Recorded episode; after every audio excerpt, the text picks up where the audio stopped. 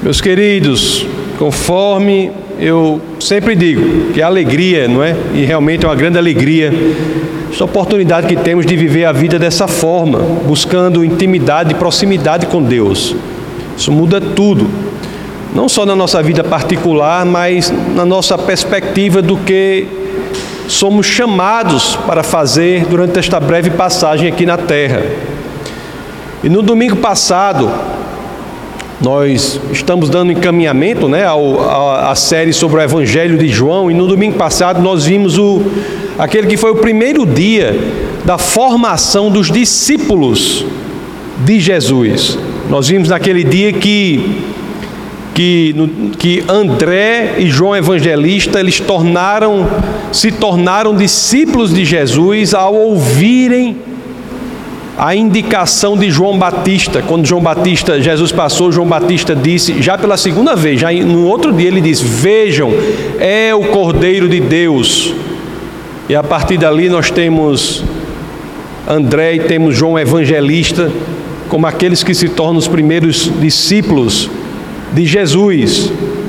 E vimos também que André, quando ele se converte ao cristianismo, ele imediatamente sente a necessidade de falar das boas novas né, para aqueles que estão perdidos. Assim como todo cristão deve ser assim, a gente deve ter esse direcionamento ardendo em nosso peito, de fazer o mundo ouvir as boas novas.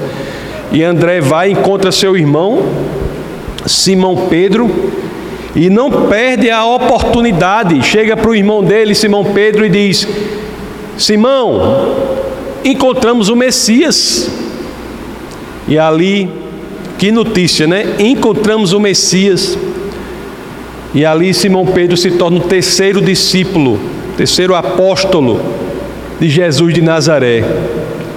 E assim, esse dia incrível, dia em que houve as três primeiras conversões ao discipulado do Cristo, nós tivemos o início daqueles que seriam os seguidores principais, os mais próximos de Jesus, e hoje nós vamos nos debruçar sobre o dia posterior a esse. Dia posterior. Nós iremos nos debruçar sobre o dia em que o número de discípulos de Jesus passa de três para cinco. Então, assim, meus queridos, é que eu já peço a vocês que, é claro, assim querendo, abram as Escrituras naquele que é o primeiro verso do texto base do nosso bate-papo de hoje, que é o Evangelho de São João, no capítulo 1, no verso 43. As Escrituras assim dizem, João 1,43. No dia seguinte, Jesus decidiu partir para Galileia, quando encontrou Filipe Disse-lhe: Siga-me. Ele vai ao norte, né, Galiléia, encontra Filipe e diz para Filipe: Siga-me. O que é que de imediato nos chama a atenção aí? Nós vimos que os três discípulos anteriores, eles se convertem ao discipulado de Cristo por caminhos diversos, mas aqui no caso de Filipe, é um caminho totalmente diferente. André e João, o evangelista, João que escreve esse evangelho que estamos nos debruçando sobre ele, que é tema central da nossa série, o Evangelho de João. André e João foram movidos ao discipulado de Cristo porque João Batista testificou Cristo. Simão Pedro, o terceiro discípulo, foi movido ao discipulado a se tornar um discípulo de Jesus, porque graças ao testemunho do seu irmão André. Mas Felipe não. Felipe aqui, ele é o primeiro a se dobrar diretamente ao chamado do Senhor. É um chamado direto, é o próprio Jesus que olha para ele e diz: siga-me. Meus amados, isso nos diz, nos diz muito, nos ensina muito. Tão grande é o amor de Deus por nós, que Jesus, né, o Deus encarnado, Ele mesmo, Ele se inclina diante de nós para nos convidarmos a sermos os seus discípulos. Ele tem um interesse pessoal por cada um de nós. Deus usa, não me entendam mal, Deus usa pessoas e como as usa.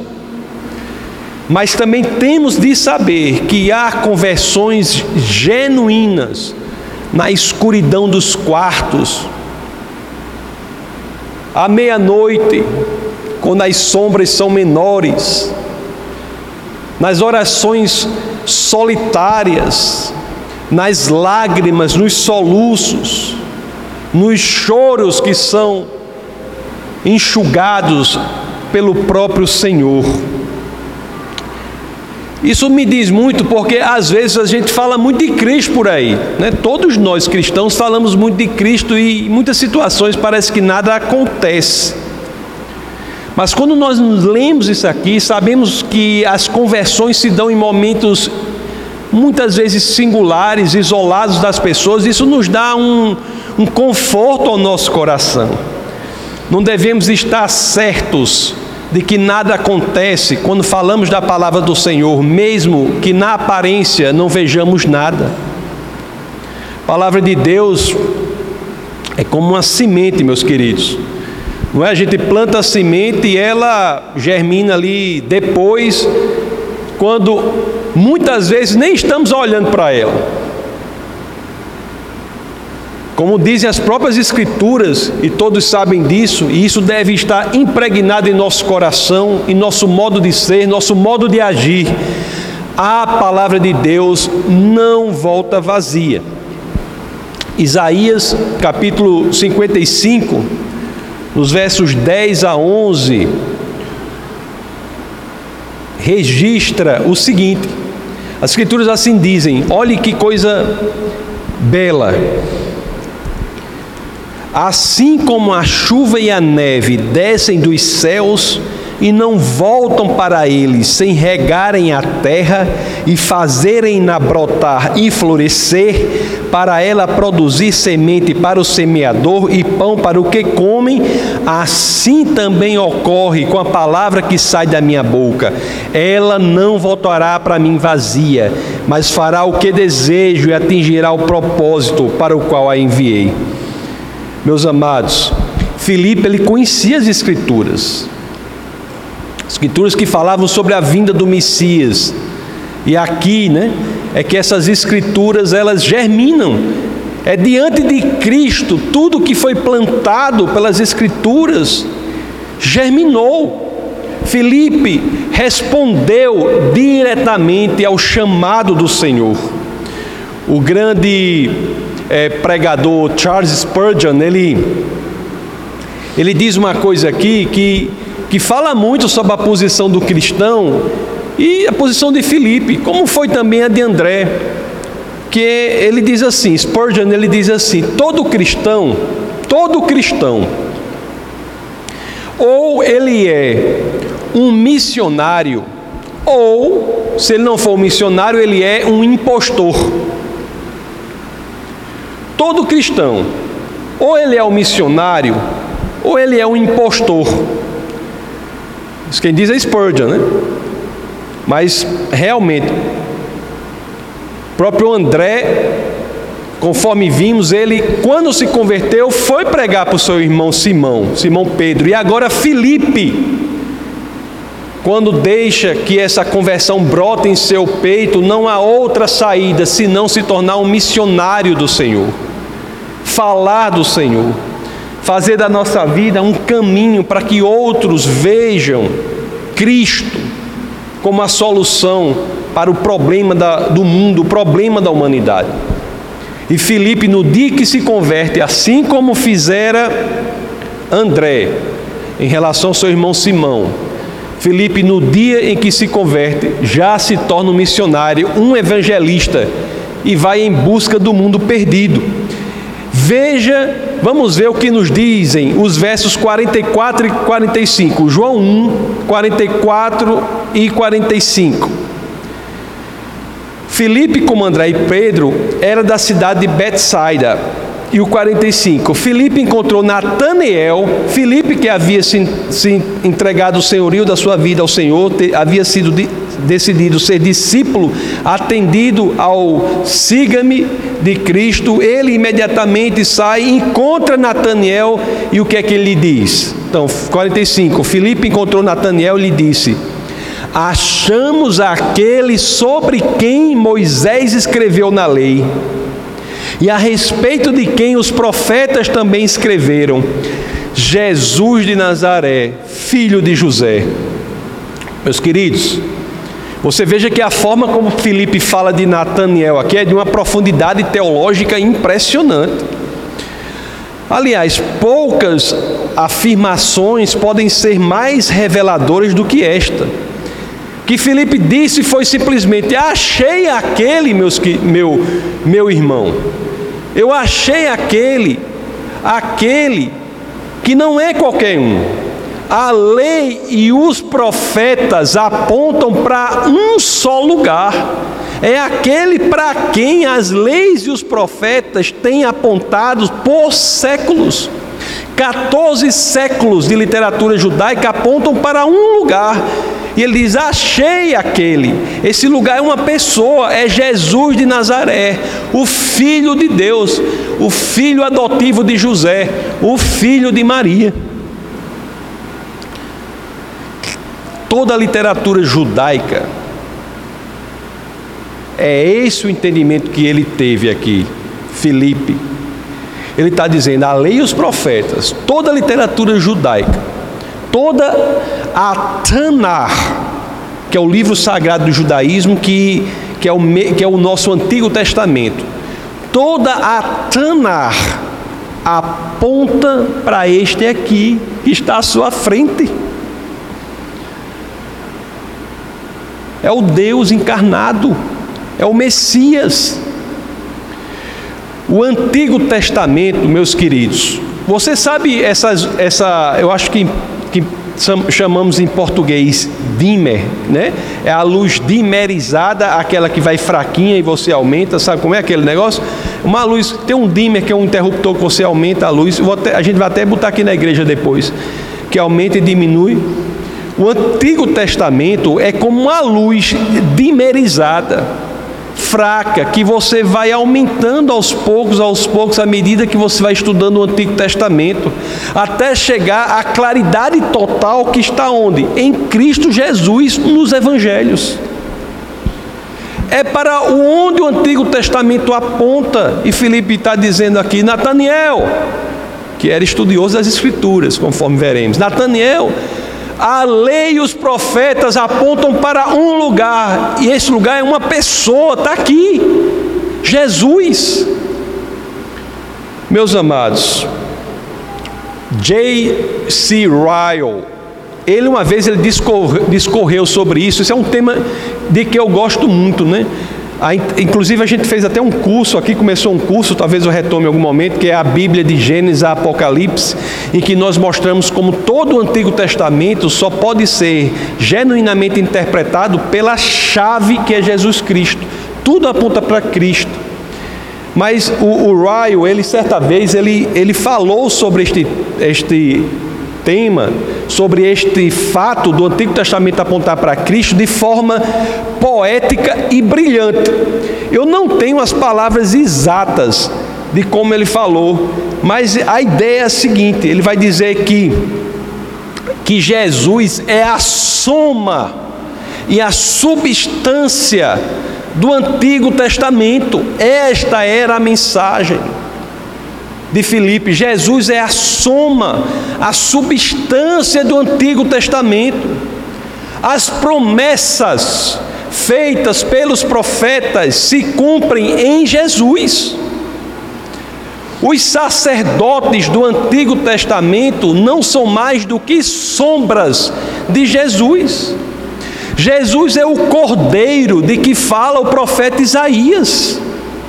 Jesus é o ramo justo sobre o qual discorre o profeta Jeremias. Jesus é o verdadeiro pastor mencionado pelo profeta Ezequiel. Jesus é o mensageiro da aliança prometido pelo profeta Malaquias.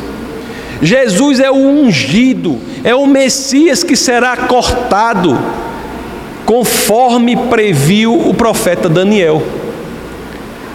Tudo no Antigo Testamento faz sentido em Jesus. Essa é a mensagem que estava sendo pregada poderosa. Em resumo, as leis e os profetas apontam para Cristo. Jesus é a chave para entender o Antigo Testamento, Deus vive encarnado. E é basicamente isso, meus queridos, que Felipe diz a, a Nataniel. Abra novamente aí, é, Daniel. Tô, Daniel, agora o nosso amigo está lá, não o profeta. João 1,45. Olhe se não é isso. Filipe encontrou Nataniel e lhe disse: Achamos aquele sobre quem Moisés escreveu na lei. Em outras palavras, achamos aquele sobre quem a Torá fala. Achamos aquele a respeito de quem os profetas também escreveram. Isso é poderosíssimo, meus queridos. Isso é poderosíssimo. As coisas de Deus são impressionantes. E eu tenho certeza, para alguém que sabia a importância das coisas e o que estava acontecendo, alguém que fosse conhecedor das Escrituras, como era Nataniel, aquilo foi impressionante. Nataniel, com essa informação de que aquele era o Messias, deve ter ficado estupefato pressionado, boquiaberto. Quer dizer que o Deus de Isaac, Abraão e Jacó, não é? O Logos, é isso? Aquele para onde, conforme eu disse, 14 séculos de literatura sagrada judaica apontam, é este aqui.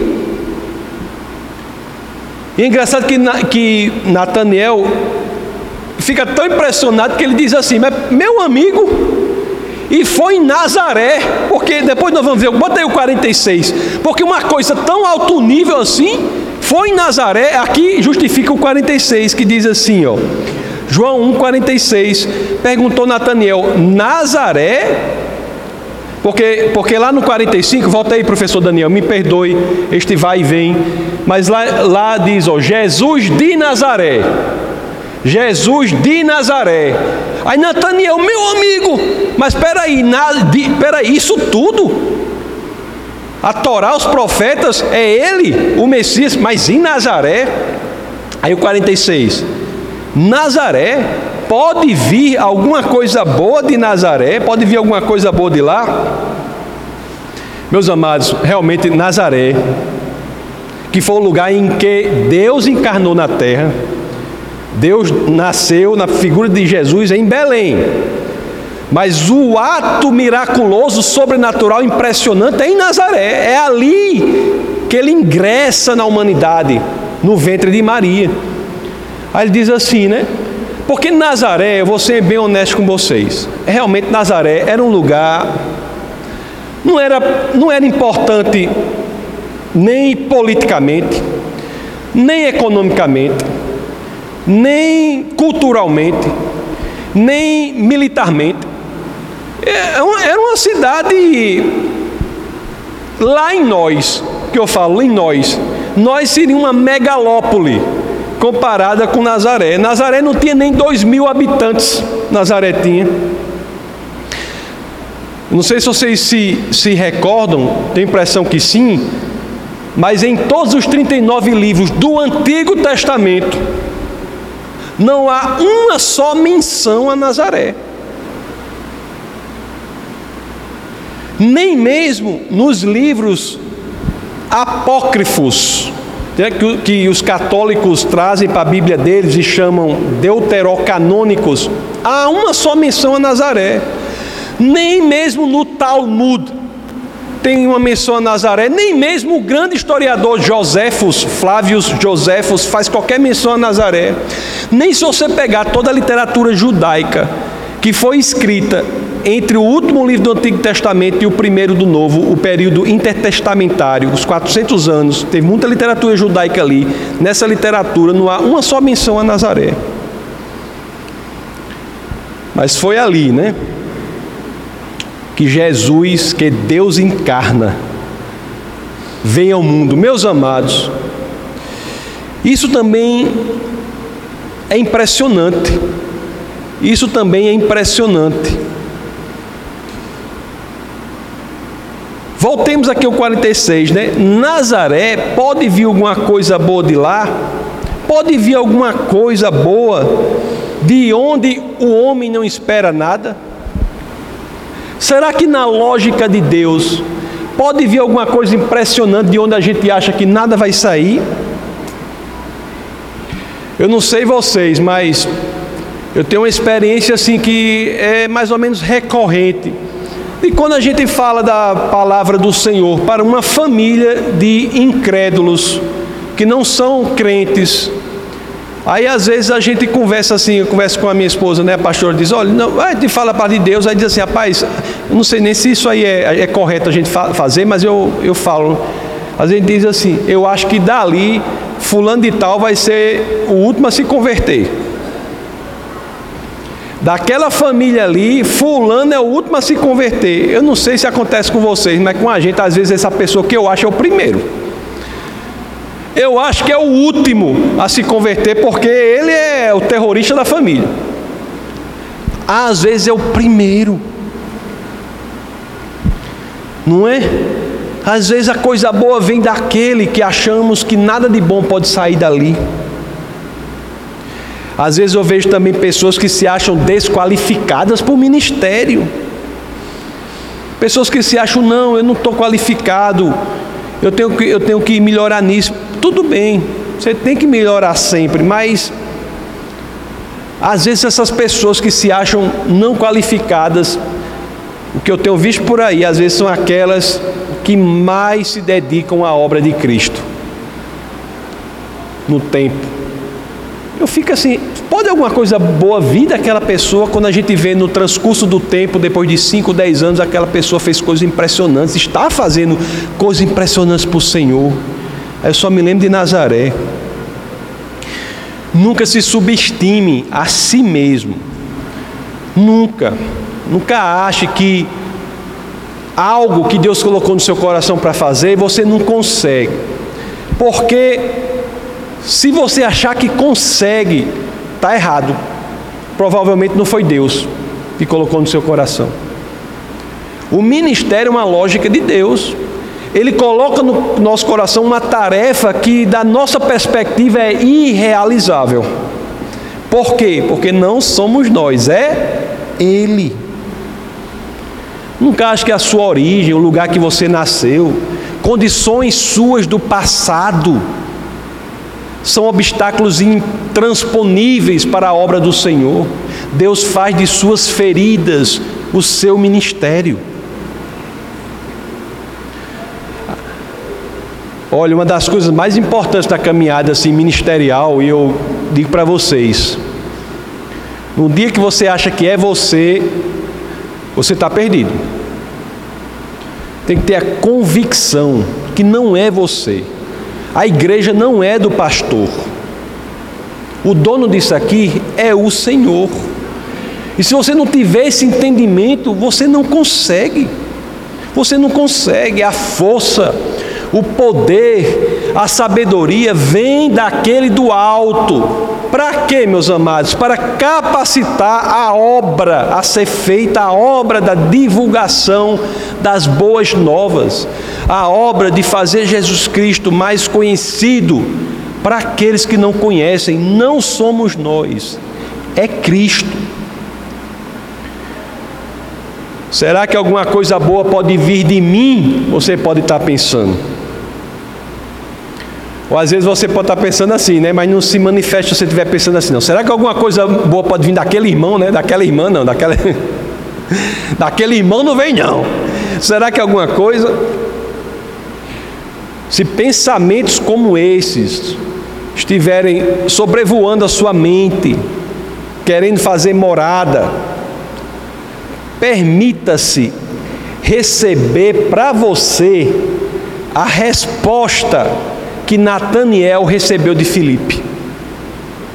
Olha o que nos diz João 1,46 no final. Olha como Filipe responde. Olha que coisa impressionante, porque perguntou Nataniel: Nazaré, pode alguma coisa boa vir de lá? Olha que resposta simples e poderosa. Venha e veja. Venha e veja.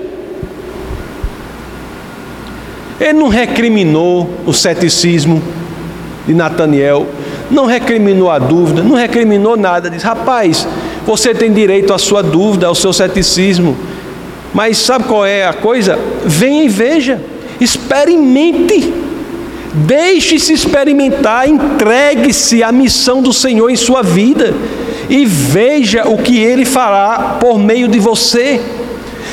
Deixe-se ser usado por Deus. Às vezes a gente não deixa, às vezes não responde ao vem e veja. Deixe-se ser usado por Deus. Coragem. Não podemos ser crentes frouxos. Coragem. Deixe ser usado pelo Senhor. Entregue-se ao Senhor. O que Cristo faz na vida dos seus seguidores, meus amados, é algo real. Aliás, se você prestar atenção, um dos maiores privilégios do cristianismo é que quando nós estamos conectados com Deus, nós meio que nos tornamos espectadores da nossa própria vida. Se você dá o senhorio da sua vida a Cristo, o protagonismo da sua vida não é seu. É melhor do que qualquer filme, qualquer série, qualquer coisa que você esteja assistindo no Netflix ou no Amazon, aquele o, o Prime ou qualquer coisa aí. É melhor do que tudo isso. Não é que você não possa assistir essas coisas, não. Você pode, né? Estou dizendo isso não. Estou dizendo que você tem uma coisa maravilhosa para acompanhar durante o tempo aqui na terra, que é o agir de Deus na sua vida.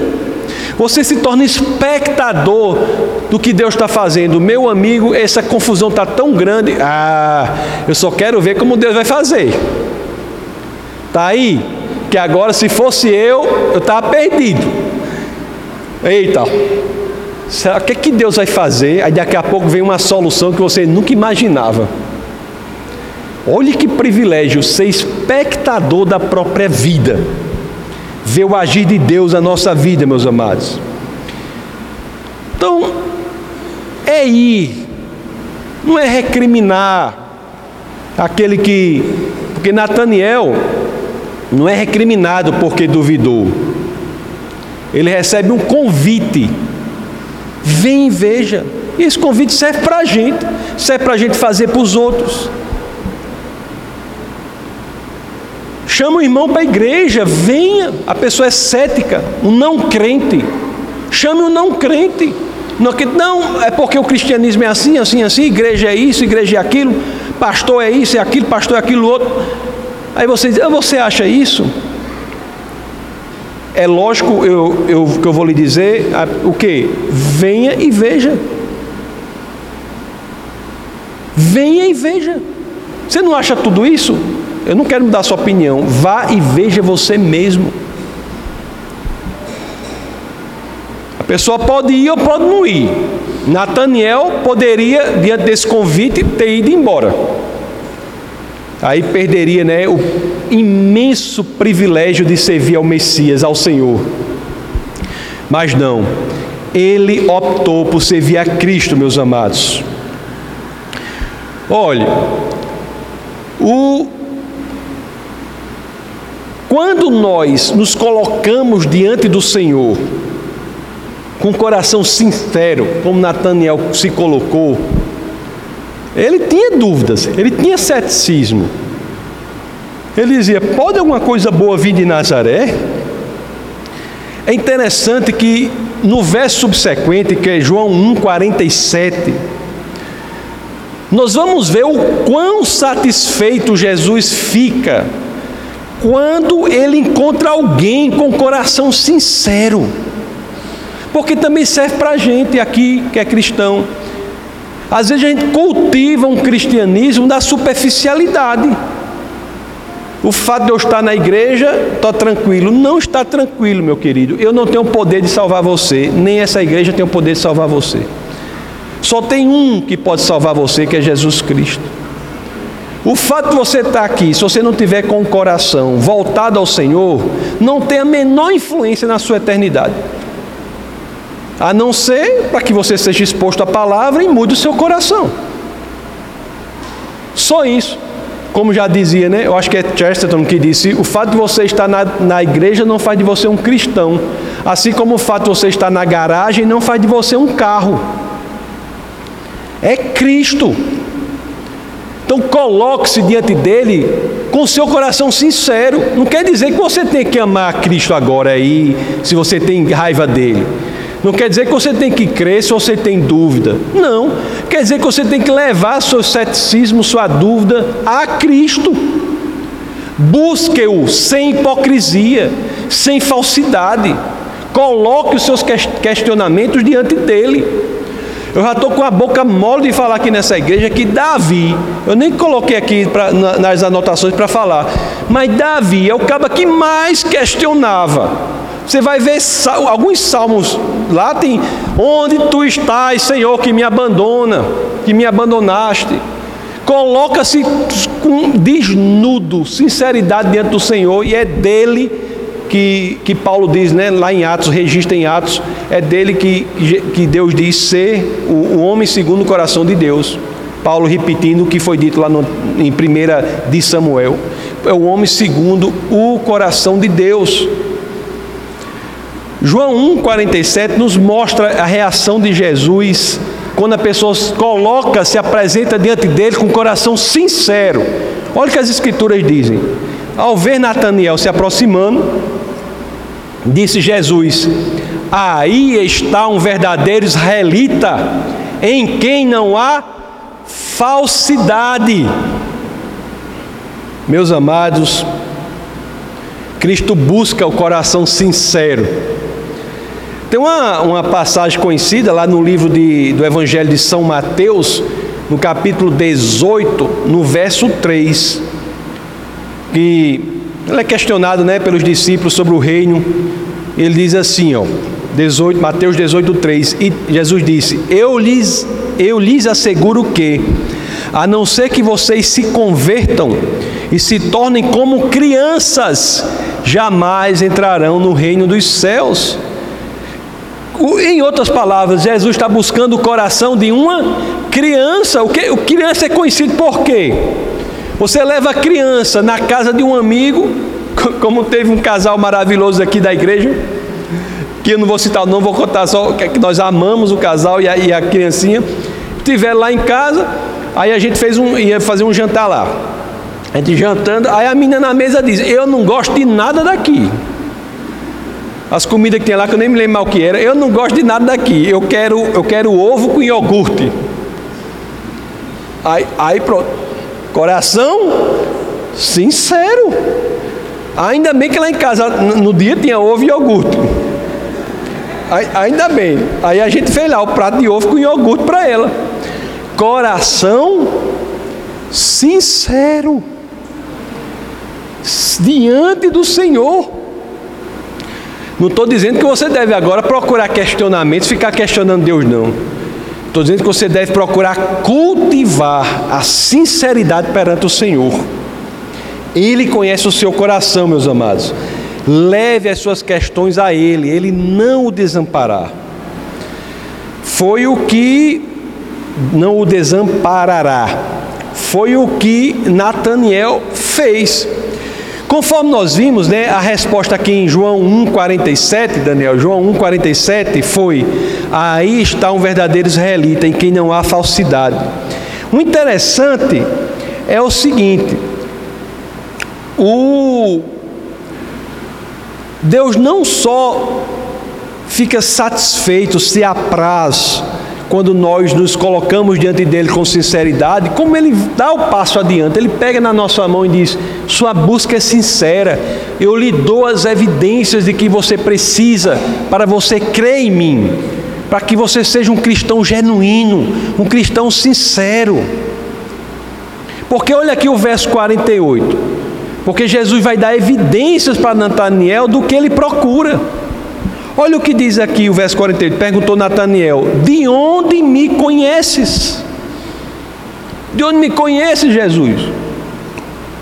E Jesus respondeu: Eu o vi quando você ainda estava debaixo da figueira, antes de Filipe o chamar. Meus amados, aqui a gente fala assim, né? Rapaz, aquele cara, uma coisa bem que envolve muito estudo, assim, a gente não fala queimou as pestanas, né? Que estudou muito, fulano queimou as pestanas, porque tirou aquela nota naquela prova, passou naquele concurso, passou naquela seleção e queimou as pestanas, né? Tra na tradição judaica, meus amados, queimar as pestanas é muito mais bonito o termo. É estar sentado debaixo da figueira. Se fosse traduzir lá para nós, é, dizia como aqui, né?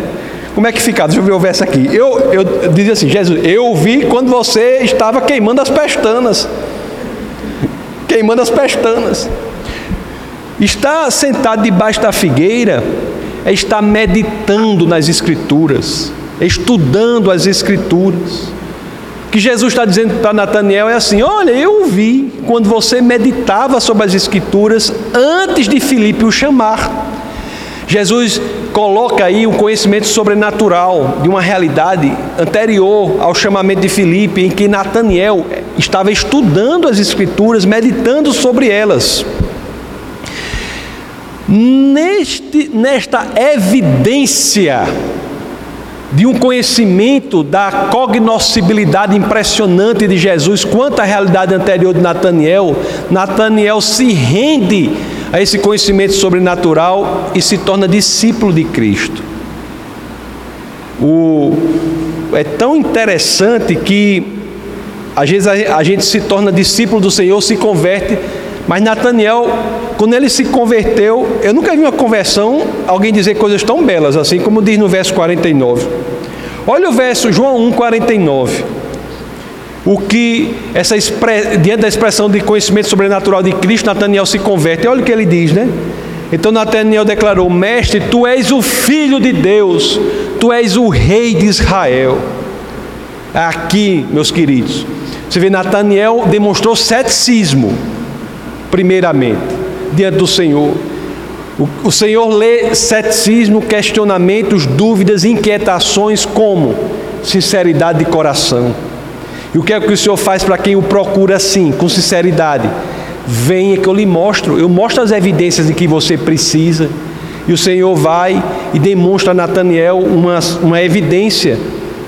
Você tava, não estava meditando sobre as Escrituras antes de Filipe o chamar? Ele disse: Como é que ele sabe? Aí ele se transforma, se converte. Nataniel então se torna aqui o quinto discípulo de Jesus. Eu só quero dizer uma coisa, para que eu, eu, às vezes são detalhes que eu procuro não dizer tudo aqui por questão de tempo, mas isso aqui eu tenho que falar. Porque se você for ler Mateus, Marcos e Lucas, existem quatro biografias de Jesus, né, no, na Bíblia, Mateus, Marcos, Lucas e João, os quatro evangelhos. Você pode procurar Mateus, Marcos e Lucas, você não vai achar o nome Nataniel. Mas ele não é um discípulo não é um apóstolo, um dos doze. Não tem o nome Nataniel. Vamos ver lá, aí eu só quero esclarecer isso para depois você não ter problema com esse detalhe. Vamos ver, vamos ver um dos em todos os, os, os evangelhos, Mateus, Marcos e Lucas, você tem a lista dos apóstolos, em Atos também tem uma referência, mas vamos a Mateus 10. Vamos ver os versos 2 a 4 para você ver os discípulos aqui listados no primeiro evangelho do Novo Testamento. Diz assim, Mateus 10, 2 a 4. Estes são os nomes dos doze apóstolos. Primeiro, Simão, chamado Pedro, e André, seu irmão. Tiago, filho de Zebedeu, e João, seu irmão. Filipe e Bartolomeu. Tomé e Mateus, o publicano. Tiago, filho de Alfeu, e Tadeu. Simão, o Zelote, e Judas Iscariotes, que o traiu. Esses são os doze. E onde está Nataniel? Meus queridos, a, só, a, questão que vocês precisam saber é o seguinte aqui. O, os outros, outros evangelistas, eles se referem a Nataniel não como Nataniel, mas como filho do, aí diz o nome do pai dele, filho de Ptolomaios, filho de Ptolomaios. Era conhecido Nataniel, filho de Ptolomaios. Em aramaico, como é filho de Ptolomaios? Bartolomaios. Em português, Bartolomeu. Em vez de dizer, lá, lá em nós tem muito isso, né? E diz, ainda diz assim, a frase é toda original, que diz, pia o fi de fulano. Né? Lá em nós é assim. Lá em nós diz assim, pia o fi de Zequinha de Maria. E as gerações, dependendo da geração, chega até o terceiro grau. Quem é de nós sabe. Pia, Zeca, filho de Maria, de Francisca. Não é assim? É assim. Então, aqui está dizendo: Pia, o fi. Pia, o filho de Ptolomaios filho de Ptolomaios em aramaico, Bartolomaios, em português, Bartolomeu. Tanto é assim, meus queridos, que quando você vê na listagem dos apóstolos Bartolomeu, ele, o nome dele está perto de Filipe, que foi quem o evangelizou. Bom, dito isso, eu quero passar para os dois últimos versos do texto base do nosso bate-papo de hoje. Os versos de João 1, 50 e 51 são belíssimos. Estamos indo aqui para os dois últimos versos do texto base. O verso 50, João 1,50 diz assim, porque ele, é Jesus dizendo para Nataniel, né, ou Bartolomeu. Nataniel está é, dizendo para Nataniel, porque Nataniel se converteu, porque Jesus deu uma evidência para ele. Qual foi a evidência? A evidência de que Jesus tinha um conhecimento sobrenatural sobre, sobre Nataniel, que ele estava meditando na palavra, nas escrituras. Aí olha aqui o verso 50, o que Jesus, depois de dar evidência para ele, diz assim: Jesus disse, assim diz as escrituras, Jesus disse, você crê, é João 1,50. Você crê porque eu disse que eu vi debaixo da figueira? Você crê porque eu disse que você estava meditando nas Escrituras? Você verá coisas maiores do que essa. Meus queridos, olhe que coisa impressionante. Se você entender isso, você é uma coisa emocionante. É como eu digo, eu só não choro porque lá em nós, homem não chora. Mas olha que coisa impressionante. Jesus está dizendo a Natanael assim: Você crê, porque eu disse que você estava meditando nas Escrituras. Né? Aí, aí você verá coisas muito maiores. Aí no verso 51, João 1,51, que é o último verso do texto base, ele vai dizer que coisas são essas. Diz, diz, coloca aí. E então acrescentou, João 1,51, e então acrescentou: Digo-lhe a verdade, vocês verão o céu aberto. Olhe que fala aqui já vocês, se referindo a todos os cinco discípulos ali e se referindo a nós agora, leitores. Vocês verão o céu aberto e os anjos de Deus subindo e descendo sobre o filho do homem. Meus queridos, a beleza desse texto não é isso. A grande beleza desse texto é que eu tenho uma convicção que essa resposta de Jesus aqui a Nataniel, dizendo que eles verão coisas muito maiores, faz referência ao tema ou texto sobre o qual Nataniel estava meditando embaixo da figueira.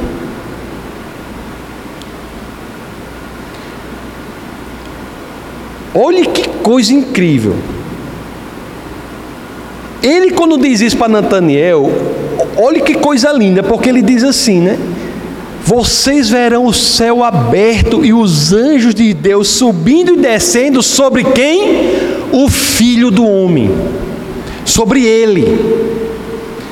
Nataniel, eu tenho certeza, isso está implícito nas Escrituras, não está claro, mas eu tenho certeza que ele estava meditando sobre o livro, o primeiro livro da Torá, que é Bereshit em hebraico, em, e para a gente é o Gênesis, capítulo 28, versos 10 a 12. Eu tenho certeza. Sobre o sonho de Jacó. Olha o que diz Gênesis aqui, 28, 10 a 12. Repito, isso não está explícito nas Escrituras, mas eu tenho a convicção que era esse o texto sobre o qual Nataniel estava meditando, que dá total sentido a essa história. Olha o que diz Gênesis 28, Gênesis 28, vamos ler do 10 ao 12. Jacó partiu de Beceba e foi para Arã. Eu, eu, eu quero ler o 10 e o 11, porque o 11 é um negócio top, que é assim, chegando a determinado lugar, parou para pernoitar, porque o sol já se havia posto. Olha aí, Juninho. Tomando uma das pedras dali, usou-a como travesseiro. Eu dei valor a esse negócio. E deitou-se. Agora, olha o 12 aqui. E teve um sonho, o sonho de Jacó. Qual foi o sonho de Jacó? Teve um sonho no qual viu uma escada apoiada na terra. O seu topo alcançava os céus, e os anjos de Deus subiam e desciam por ela, por ela. Qual é a chave interpretativa do Antigo Testamento, meus queridos? Jesus Cristo. Isso faz sentido por como? Quem é essa escada? Uma escada que ia da terra aos céus, uma escada que interligava a terra e os céus, e os anjos iam e voltavam por, voltavam por essa escada. Meus amados, Jesus, ao encarnar, traz a divindade à terra, e ao ascender, leva a humanidade aos céus. Jesus é a escada do sonho de Jacó. É a escada do sonho de Jacó, meus amados. Jesus é a escada sobre cuja passagem Nataniel estava meditando, estava embaixo da figueira. Olhe que coisa poderosa o tratamento de Jesus com Nataniel. Traga à memória o que Jesus fez na sua vida traga. Você se maravilha, você se impressiona. Eu fico. Quando olho o que Deus fez na minha vida, eu digo, meu amigo, foi coisa demais. Eu me maravilho, eu me impressiono. E as escrituras nos dizem: é isso? Se prepare. Eu sou aquele que interconectou a terra aos céus. Eu sou o link de Deus aqui na terra. Se preparem. Imagine se você se maravilha com isso, se você fica surpreendido, impressionado, agradecido, dá louvores ao Senhor por isso, glória a Deus por isso. Mas não é nada diante do que você ainda vai fazer, do que você vai se impressionar, do que Ele vai fazer por você. Se prepare. Imagino que aquele que interligou a terra aos céus nos proporcionará daqui até a eternidade, meus amados, ao lado do Pai. É neste contexto que nós podemos dizer, como disse o apóstolo Paulo, na sua primeira carta aos Coríntios, primeira aos Coríntios, capítulo 2, verso 9, quando as escrituras dizem: Todavia, como está escrito, olho nenhum viu, ouvido nenhum ouviu, mente nenhuma imaginou o que Deus preparou para aqueles que o amam. Meus amados, se você não é cristão e, e deseja ser, só podemos dizer, como disse Felipe a Nataniel: venha e veja. Deixe-se ser impressionado pelo Senhor. É um convite. Como todo convite, ele pode ser aceito ou pode ser recusado. O que Deus tinha de fazer, ele já fez. Agora, para você que não é cristão, depende unicamente de você. Vamos orar.